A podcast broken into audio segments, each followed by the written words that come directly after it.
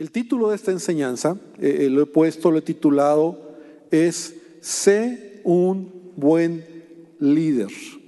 Yo quiero que repitas conmigo, yo soy un líder. Otra vez, yo soy un líder. Ahora, para muchos esta expresión puede hacer muchas cosas en nuestra mente. En primer lugar, a lo mejor eh, te descalificas porque a veces pensamos que un líder es alguien que tiene gente a su cargo, un líder a lo mejor es alguien que dirige, es alguien que, que no sé, que tiene cierta posición en la vida, en, en algún lugar, eh, en algún trabajo, en algún negocio. Sin embargo, no es así.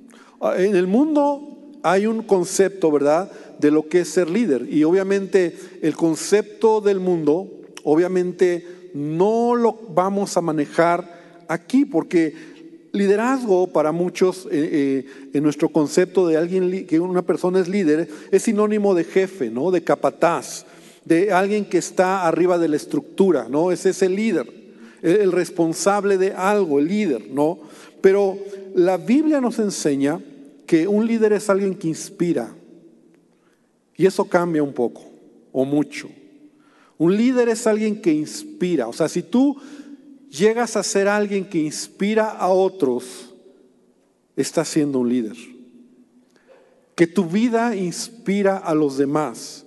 No tiene que ver con estructuras, no tiene que ver siquiera con gente a tu cargo, no tiene que ver con, con delegación o que se te delegue cierta responsabilidad, sino con que tú seas alguien que inspire, entonces tú te estás convirtiendo en un buen líder. Alguna ocasión, y en estos eh, eh, escuchaba, hablando de este tema de líder, alguna ocasión yo escuchaba a un pastor, y creo que tiene razón en lo que él decía, y él mencionaba y decía, la verdad es que aún esa palabra líder, pues no debería de estar tanto en nuestro lenguaje como cristianos, porque siempre nos da la idea de algo como el mundo nos ha enseñado, ¿no? El que, el que está arriba, el que es jefe, el que es capataz.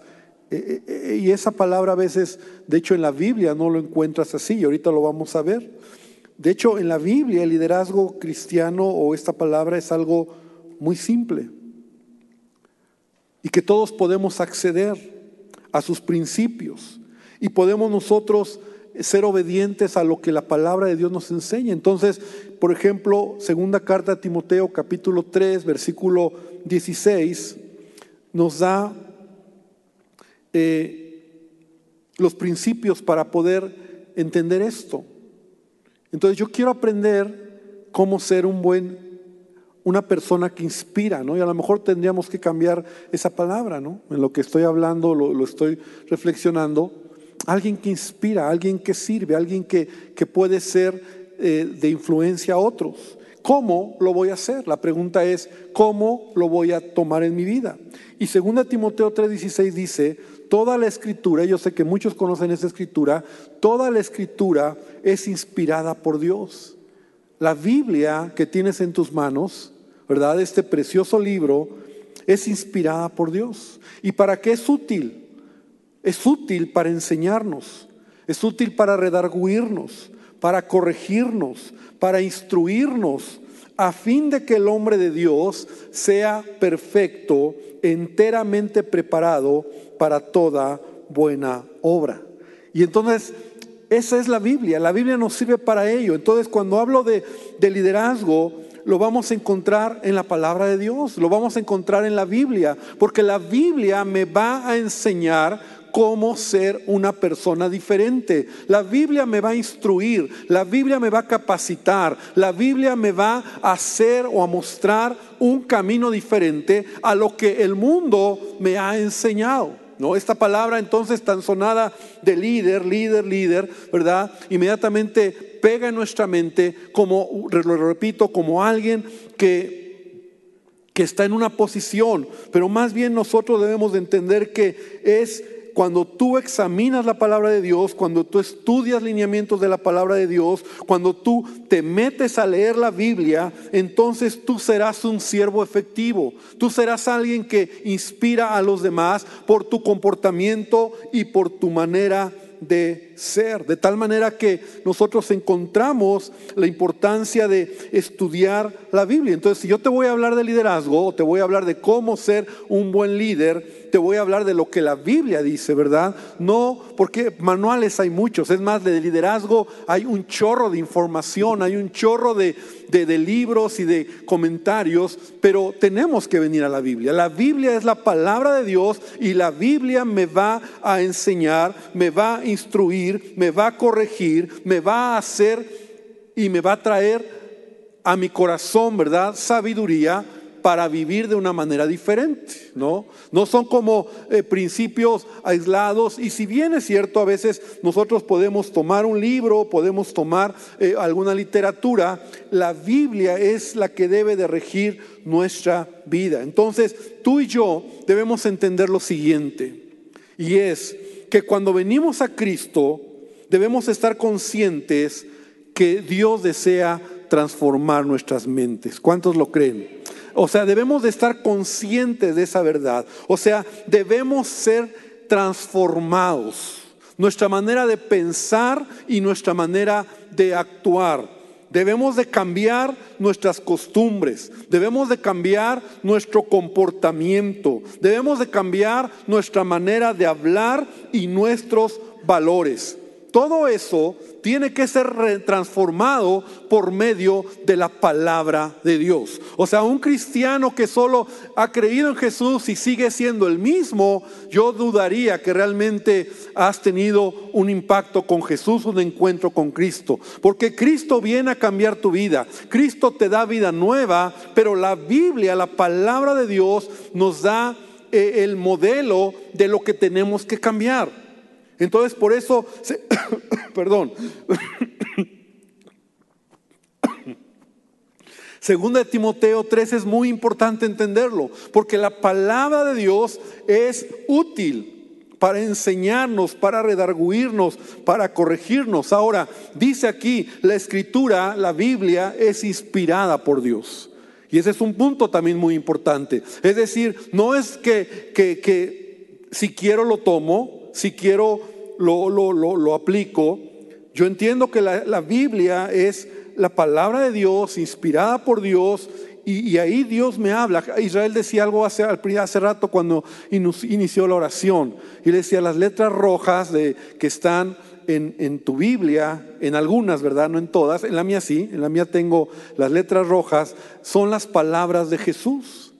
Y, y lo sabíamos, lo sabíamos, pero eso me, me llamó otra vez, ¿verdad? Y dije, sí, cierto. O sea, la palabra de Jesús, las palabras de Jesús, el consejo de Jesús, yo puedo leerlo y debo de ser transformados. Entonces, debo de entender que debo de ser renovado en mi mente por la palabra de Dios. Liderazgo entonces tiene que ver con influencia. Es lo opuesto al liderazgo del mundo. O sea, nada que ver. Es contrario, es agua y aceite, nada que ver con lo que el mundo nos enseña. De hecho, por eso tenemos que venir a la Biblia para entender lo que es ser un servidor, un, alguien que está teniendo influencia. Mira, si al final de tu vida o al final de tu proceso tú logras influir a alguien, entonces has cumplido el propósito.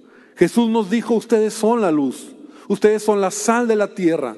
Tu vida representa entonces como cristiano la responsabilidad de madurar, de crecer, de tener un comportamiento correcto que sea de bendición a los demás, que los demás puedan ver en ti la obra de Cristo. Y si tú logras eso, entonces tú eres un líder. No es el que tiene gente alrededor suya, no es el que, el que eh, tiene un cargo, no solamente es eso, sino líder es aquel que está haciendo influencia a otros. Tiene que ver con tu carácter, tiene que ver con tu manera de ser. En el mundo, líder es jerarquía, líder es poder, líder es dinero, líder es imposición. El mundo nos enseña eso. De hecho, a veces se usa esa palabra, se mal usa esta palabra o se usa como el mundo la maneja, en donde dice, este es nuestro líder, ¿no? Un, gobernante, un presidente, un, un jefe, un director, él es el líder. La realidad es que se maneja y tiene detrás muchas connotaciones, ¿no? Poder, eh, dinero, eh, como te decía, pero incluso en su vida hay muchos líderes en el mundo que su vida moral deja mucho que desear, que su comportamiento deja mucho que desear. Entonces, no podemos decir que en, el, en el sentido genuino de la escritura sea un líder, un servidor, alguien de influencia. Y en Mateo 20, ¿verdad? Que Jesús nos habla todo el capítulo de Mateo, de Mateo 20, 21, 22, 23, sobre algunos principios del reino de los cielos, del reino de Dios. Pero tú conoces esta escritura, Mateo 20, 25, en donde Jesús llama a sus discípulos, está en una charla con ellos sobre quién podría tener las mejores posiciones en el reino de Dios. Y entonces Jesús les dice, sabéis que los gobernantes de las naciones se enseñorean de ellas. Y los que son grandes ejercen sobre ellas potestad. Mas no, mas entre vosotros no será así. Repite conmigo, entre nosotros no será así. O sea, Jesús está diciendo, tiene que quedarte claro el mundo tiene una manera de manejar liderazgo. Entre nosotros no puede ser igual. Entre nosotros no puede ser así. Entre nosotros no podemos tomarlo del mundo y meterlo a nuestra vida o a nuestro contexto de familia o de iglesia o, de trabajo. No debe de ser así. Porque si tú lo metes así, entonces estamos oponiéndonos a lo que Jesús nos enseñó. Y Jesús llama a sus discípulos y les dice, quiero que se den cuenta. Los gobernantes, que en ese tiempo, ¿verdad? Igual que este tiempo, o sea, los gobernantes y la gente que tiene autoridad se enseñorean, abusan, tienen poder, se aprovechan. Pero entre nosotros Jesús dice, no va a ser así. Entonces, ¿cuál es la manera? Y esa es la revelación del reino de Dios, de lo que es liderazgo. El que quiera hacerse grande entre vosotros será vuestro servidor. Y el que quiera ser el primero entre vosotros será vuestro siervo. Y eso ya me empieza a cambiar un poco la mentalidad de lo que es liderazgo. Porque si yo quiero realmente tener una influencia, si yo quiero realmente aprender los principios de la palabra de Dios, entonces debo de ser como Jesús. Repite conmigo, como Jesús. Y Jesús mismo se pone de ejemplo en el versículo 28. Como el Hijo del Hombre no vino para ser servido, sino para servir y para dar su vida en rescate por muchos. O sea, Jesús en otras palabras está diciendo, si tú quieres saber cómo es, yo te estoy poniendo el ejemplo. Si tú quieres saber la manera en que se maneja o se tiene que manejar en el reino de Dios, yo soy el ejemplo. Entonces liderazgo es influencia, liderazgo es servicio, liderazgo es carácter, liderazgo es ser como Jesús. Hacer las cosas que Jesús nos enseña, no como el mundo lo hace. Yo, si yo veo algo, ¿verdad? Que tiene que ver como el mundo lo hace, el mundo lo enseñe, entonces yo no puedo enseñar, no, tengo la, eh, o sea, no lo puedo hacer, decir, así es el liderazgo. Entonces, mi modelo es lo que la Biblia enseña. Mi modelo es lo que la Biblia me enseña y entonces si vamos a hablar de liderazgo, vamos a hablar de lo que la Biblia me enseña. Como te decía, no es autoritario, no es jerárquico, no es impositivo, ¿verdad? La motivación no es poder, no es tener, no es sentirte con eh, esa autoridad. Tu, tu, tu motivación, tu entendimiento de ser líder es ser influencia. Ser como Jesús y hacer las cosas a la manera de Jesús. Y si en algo tú y yo, ¿verdad? Podemos lograr eso. Entonces estamos haciendo la voluntad de Dios. Amén. Estamos haciendo la voluntad de nuestro Dios. El apóstol Pablo, Y quiero que vengas conmigo a una escritura en Primera de Timoteo capítulo 3. Y esto ya vamos a ir entrando un poco en materia. Primera de Timoteo capítulo 3 en el versículo 1. El apóstol Pablo da una lista de requisitos de los que tendrían que ser servidores en la iglesia. ¿No? Aquí se menciona a los obispos o los ancianos, ¿no? O los líderes, ¿no? Pastores. Hay una lista de requisitos. Y quiero que podamos leer esta lista de requisitos y quiero que podamos entender algo. Porque a veces como iglesia nosotros hemos malentendido este versículo, ¿no? Decimos, ah, ok, estos requisitos es para el pastor, para el líder, para el que está al frente. Pero yo no, hermano. Este estos requisitos yo creo yo veo que sí es verdad, nosotros tenemos mayor responsabilidad de un comportamiento y de una influencia correcta. Todos nosotros debemos de anhelar ser como la palabra de Dios me enseña. Entonces aquí empieza Pablo diciendo, si alguno anhela obispado, o un liderazgo, ponlo de esa manera, si alguno desea ser un buen líder, está bien, dice Pablo, buena obra desea, pero es necesario, repite conmigo, es necesario. Entonces, si yo quiero ser un buen líder, si yo quiero hacer la voluntad de Dios, está bien, pero es necesario, entonces aquí empieza a dar una serie de, de requisitos. Y estos requisitos tienen que ver con carácter tiene que ver con tu comportamiento, tiene que ver con tu forma de vivir y la influencia que puedes tener en tu manera de ser. Entonces empieza diciendo, es necesario que el obispo o el líder sea irreprensible, marido de una sola mujer, sobrio, prudente, decoroso, hospedador, apto para enseñar, no dado al vino, no pendenciero, no codicioso de ganancias deshonestas, sino amable, apacible, no avaro, que gobierne bien su casa, que tenga a sus hijos en sujeción con toda honestidad, pues el que no sabe gobernar su propia casa, ¿cómo cuidará de la iglesia de Dios? No un neófito, no sea que envaneciéndose caiga en la condenación del diablo. También, o sea, va más, ¿verdad? Es necesario que tenga buen testimonio de los de afuera, para que no caiga en descrédito y en lazo del diablo. Ahora, viene hablando sobre otro liderazgo dentro de la iglesia.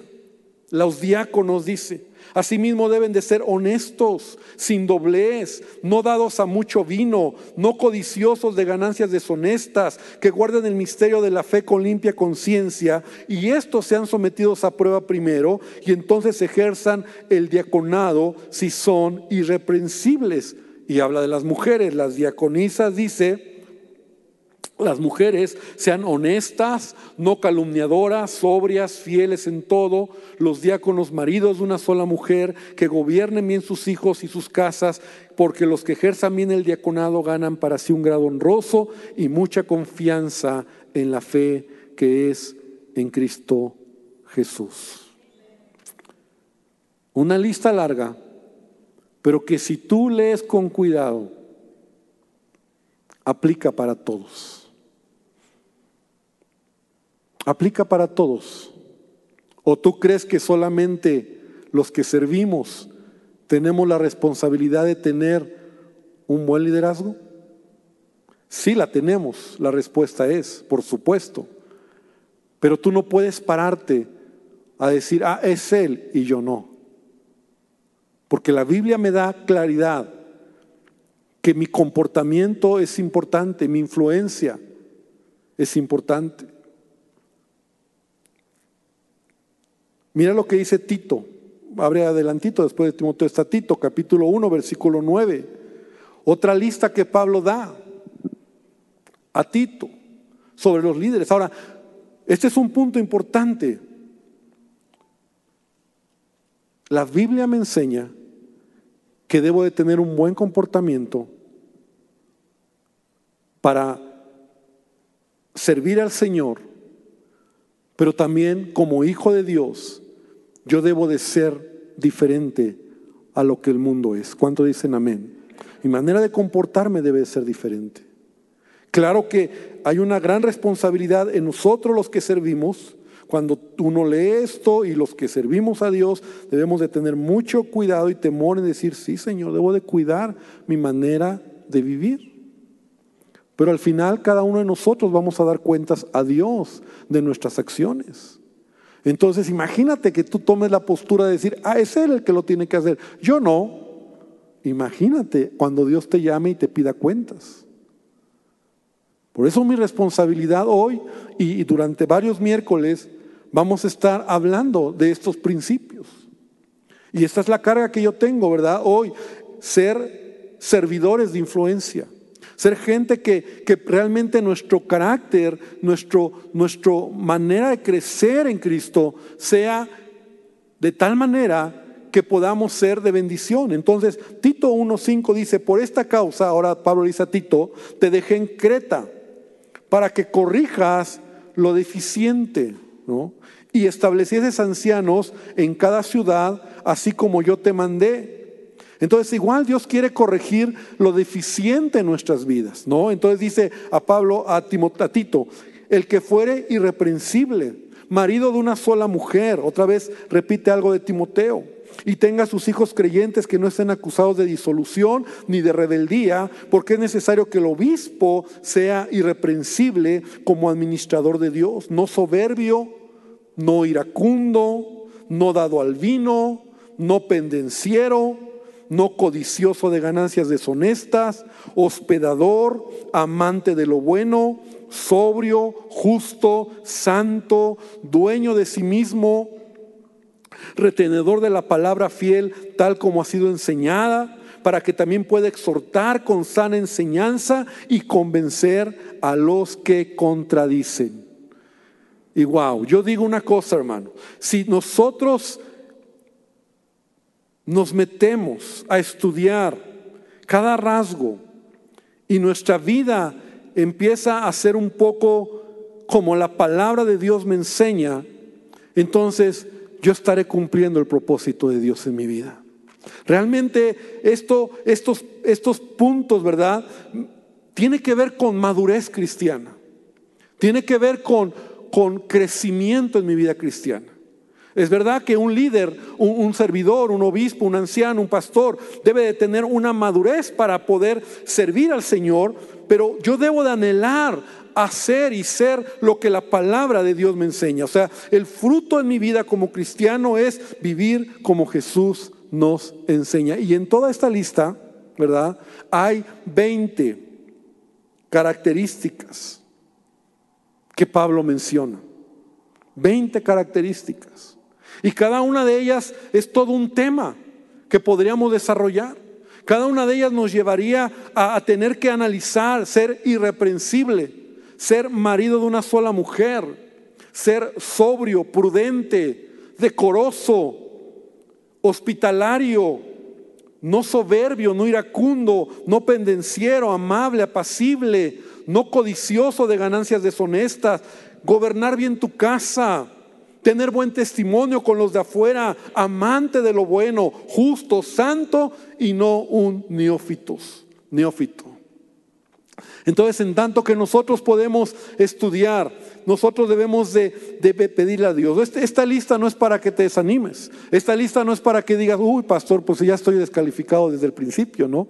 Uy, pastor, de 20 tengo dos, ¿no? O tengo tres, ¿no? O sea, no es para eso, no es para que tú digas, no, pues me falta mucho todavía, no, es para aprender juntos cuáles son los principios que la palabra de Dios nos enseña. ¿No? Entonces, yo quiero que podamos nosotros comprender. Todo esto es como una gran introducción de entender lo que Dios quiere que nosotros podamos ser. Porque un líder entonces es alguien que tiene influencia en tu casa, en tu familia, en tu trabajo, en tu negocio, en la iglesia, en donde tú te desenvuelves. tú estás siendo una buena influencia. Yo te he enseñado, ¿verdad? Yo he enseñado y yo digo, busca gente que te inspire para bien. Busca gente que sea alguien que, que, sea una buena influencia. Ese es un secreto de vida, ¿verdad? Porque a veces nosotros tenemos gente cerca de nosotros que no es una buena influencia, mucho menos un líder, mucho menos alguien que va a inspirar en mi vida. Yo debo de buscar gente que me inspire, pero yo debo de ser también alguien que inspire. Amén. Yo debo de anhelar ser diferente. Y si te das cuenta, en todos estos versículos en Timoteo y en Tito, Pablo repite en, varias ocasiones esta palabra de alguien irreprensible. Irreprensible. Y ahí me quiero detener y con esto quiero concluir, ¿verdad? Alguien irreprensible. ¿Sabes que Dios quiere que tú y yo seamos irreprensibles? A lo mejor es un reto. Velo como, como algo que tengo que llegar a ser que no será siempre, porque a ver, ahorita te voy a explicar lo que es ser alguien irreprensible, porque suena como que alguien irreprensible es alguien perfecto, y nadie de aquí somos perfectos, nadie. Pero alguien irreprensible significa que alguien que no puede ser reprendido ni acusado por algo. Eso es alguien irreprensible. Alguien irreprensible es que no hay acusaciones o cargos en tu persona o contra tu persona. O sea que no hay nada de donde te puedan reprender. Eso es alguien irreprensible. O sea, es un reto.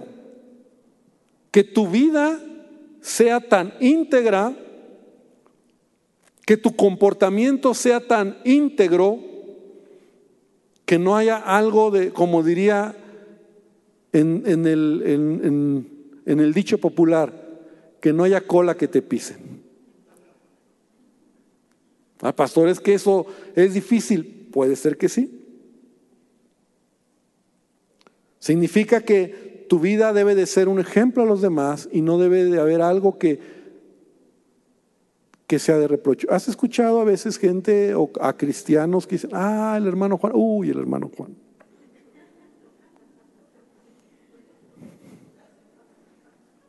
A eso me refiero.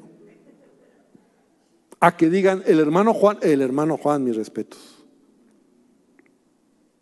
Porque no hay nada de donde puedan acusarte o reprenderte. Eso es lo que Pablo está diciendo. En un sentido detallado significa también no ser tomado por sorpresa o no ser sorprendido o que no tengan que acusarte de algo que estás haciendo a ocultas y que sale a la luz y fue descubierto. Eso es ser irreprensible. O sea, que tu vida estés caminando en integridad. No tiene que ver con perfección, escúchame bien, no tiene que ver con perfección porque nadie somos perfectos. Tiene que ver con transparencia. Tiene que ver con ser transparente en tu manera de vivir. Es decir, tú debes de aprender a, dar cuentas claras en lo que haces en tu vida. Ese es alguien irreprensible. Sabes, a veces no hemos entendido el principio, ¿verdad? De poder nosotros rendir cuentas o de, estar cubiertos o de poder eh, ser transparentes en muchas cosas. Sabes, yo tengo a mi pastor, a mis pastores. Yo doy cuentas a ellos de todo lo que hacemos en este lugar. Yo doy cuentas a ellos de, de todo, de nuestra vida, de nuestra familia, de las finanzas, del trabajo, de las decisiones, de todo damos cuentas. Porque yo he aprendido que yo debo de dar cuentas de todo lo que soy, en mi familia, en mi casa, en todo lo que encierra, yo rindo cuentas, porque yo quiero ser alguien irreprensible, es decir, que de repente alguien diga, ay, el pastor Ernesto, y, salga con cualquier cosa, y yo diga, bueno, si, primer lugar, si yo lo hice, entonces yo lo asumo. Segundo lugar, si es, ver, si es mentira, si es un chisme, entonces yo tengo a alguien que está cubriéndome y que sabe todo lo que hago, los movimientos que hago, las cosas que hago, la vida que tengo, porque nosotros debemos de aprender a ser irreprensible. No significa, como te digo, que no tienes fallas o que no tienes faltas, sino que es alguien transparente, es alguien que, que en su vida está haciendo la voluntad de Dios. Mira lo que Pablo dice en Filipenses 1.10. Y es aquí donde ya vamos a ir aterrizando que estos principios no solo son para los líderes, para los ancianos o para los pastores. Estos principios son para todos los creyentes. Y aquí Pablo se está refiriendo a todos los creyentes. Filipenses 1.10 dice, para que aprobéis lo mejor, a fin de que seáis sinceros e irreprensibles para el día de Cristo llenos de frutos de justicia que son por medio de Jesucristo para gloria y alabanza de Dios. Entonces, Pablo se está refiriendo a la iglesia, se está refiriendo a ti y a mí, que un día vamos a estar delante de Dios y vamos a rendir cuentas de nuestra vida, de nuestro comportamiento. Y entonces nosotros debemos de ser y caminar de esa manera. Filipenses 2.15, adelantito, dice, para que seáis irreprensibles. No se refiere solo a los líderes, no se refiere solo a los ancianos, a los pastores, se refiere a todos, a ti y a mí, para que seáis irreprensibles y sencillos, hijos de Dios, sin mancha, en medio de una generación maligna y perversa, en medio de la cual resplandecéis como luminares en el mundo. Entonces, Cristo quiere que tú y yo podamos caminar hacia ello. Nuestra manera de vivir debe de ser entonces, tiene que ver, y lo voy a continuar el próximo miércoles, tiene que ver con integridad. Tiene que ver con un comportamiento íntegro en todas las cosas que tú haces.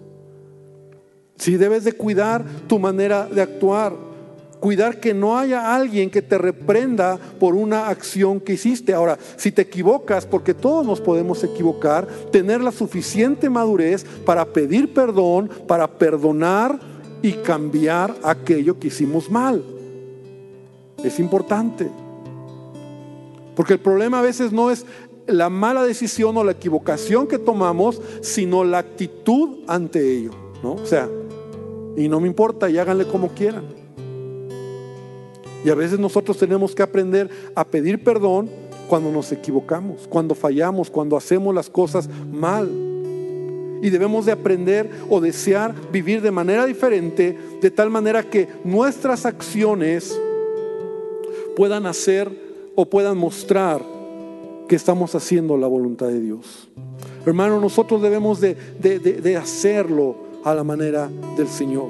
Mire, es importante que entonces en la Biblia que nos enseña que tú y yo tenemos que ser irreprensibles. Ese es un requisito muy importante. O sea, ¿cómo está mi vida? La pregunta tendría que hacerme es, ¿cómo estoy viviendo? No puedes pasar por la vida creyendo que no importa, no, sí importa mucho tu comportamiento. Ahora, ¿cómo vas a medir si realmente eres irreprensible? Porque a lo mejor tú dices, bueno, pues yo creo que sí. Yo sí, la del 1 al 10, pues soy 9, ¿no? 9.5, pastor. ¿Cómo mides? Es muy fácil. Los que viven cerca de ti son los que tendrían que dar testimonio de cómo vives. Tu esposa, tu esposo, tus hijos, tu familia, tus vecinos si ellos tuvieran que pararse en un, en un lugar y dar un testimonio de ti, ¿qué dirían? ¿Cómo te portas? ¿Cómo actúas? Segundo lugar, estaré haciendo algo oculto que si se sabe me puede destruir. Estaré haciendo algo oculto que si se enteran me puede afectar. Eso es ser irreprensible, o sea, cuando tú eres transparente. Yo sé que todos podemos tener errores, todos podemos tener fallas. Y, y, te entiendo, hermano, cuando muchos dicen, pastor, pero es que yo estoy en el proceso, ¿no? Y yo, yo estoy caminando y, y Dios está perfeccionando sobre mí, está bien.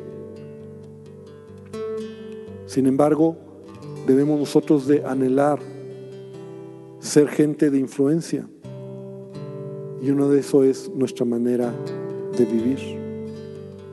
Que no haya nada ni nadie que me pueda reprender por cosas que he hecho, que he dicho o que he dejado en el camino. Eso es ser irreprensible. Y yo quiero que tú y yo podamos pedirle a Dios esta noche que Él nos ayude. A lo mejor sin Cristo no nos importaba. A lo mejor sin Cristo eras de las personas que decía, a mí no me importa, a mí me vale, yo hago lo que sea y que me conozcan como soy y no me interesa. Ahora no. En Cristo tenemos que ser diferentes.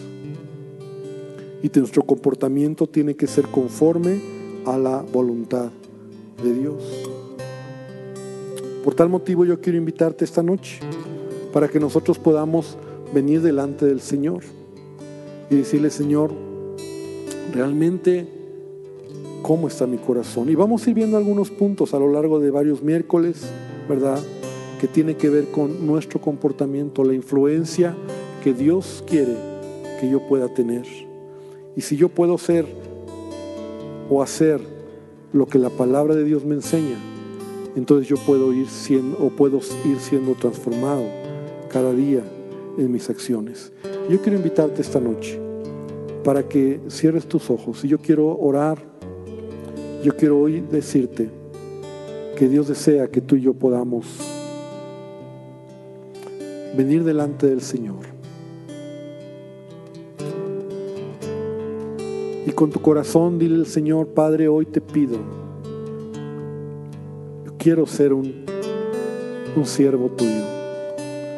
Yo quiero ser una persona de influencia. No lo que digo, sino lo que hago. Lo que otros ven en mí. Entiendo, Señor, lo importante de mi comportamiento. Y Señor, yo te pido esta noche que tú nos hables al corazón. Queremos, Señor, hacer las cosas correctamente. Te entregamos nuestra vida. Dile al Señor ahí.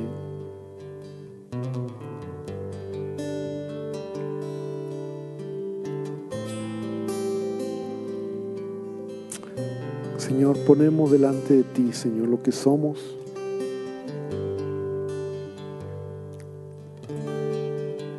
Que este año nuestro reto sea ser mejores personas, mejores esposos, hijos, padres, esposas, mejores trabajadores, mejores servidores, Señor.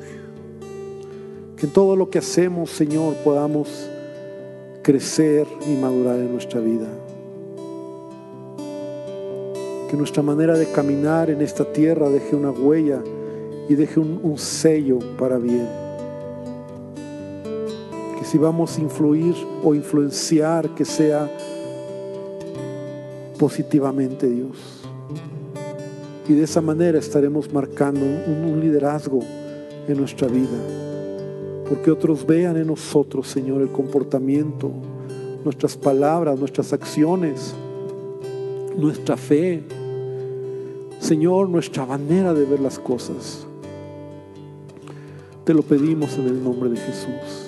Y aún esta noche, si alguien viene hoy por primera vez, si tú eres alguien que está invitado, yo te, yo te digo que Jesús desea tomar el control en tu vida. No es una coincidencia que estés aquí. Jesús te ama y Jesús desea tomar el control en tu vida para que tú puedas ser cambiado, transformado, pero en primer lugar perdonado Así que si tú vienes por primera vez hoy, yo te invito a que ahí donde está le digas a Jesús, Señor Jesús, entra a mi corazón. Él conoce tus cargas, Él conoce tu necesidad, Él conoce la situación si estuvieras pasando en algún momento difícil. Y hoy dile a Jesús, Señor Jesús, te necesito, te pido que tú entres a mi corazón, cambia mi vida.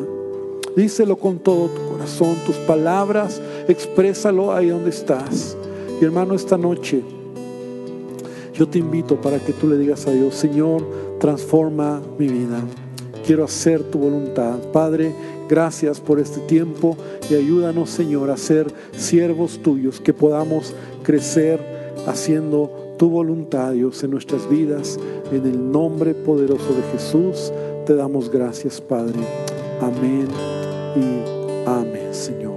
Gloria a Dios. Dan un fuerte aplauso a nuestro Dios. Que el Señor te bendiga.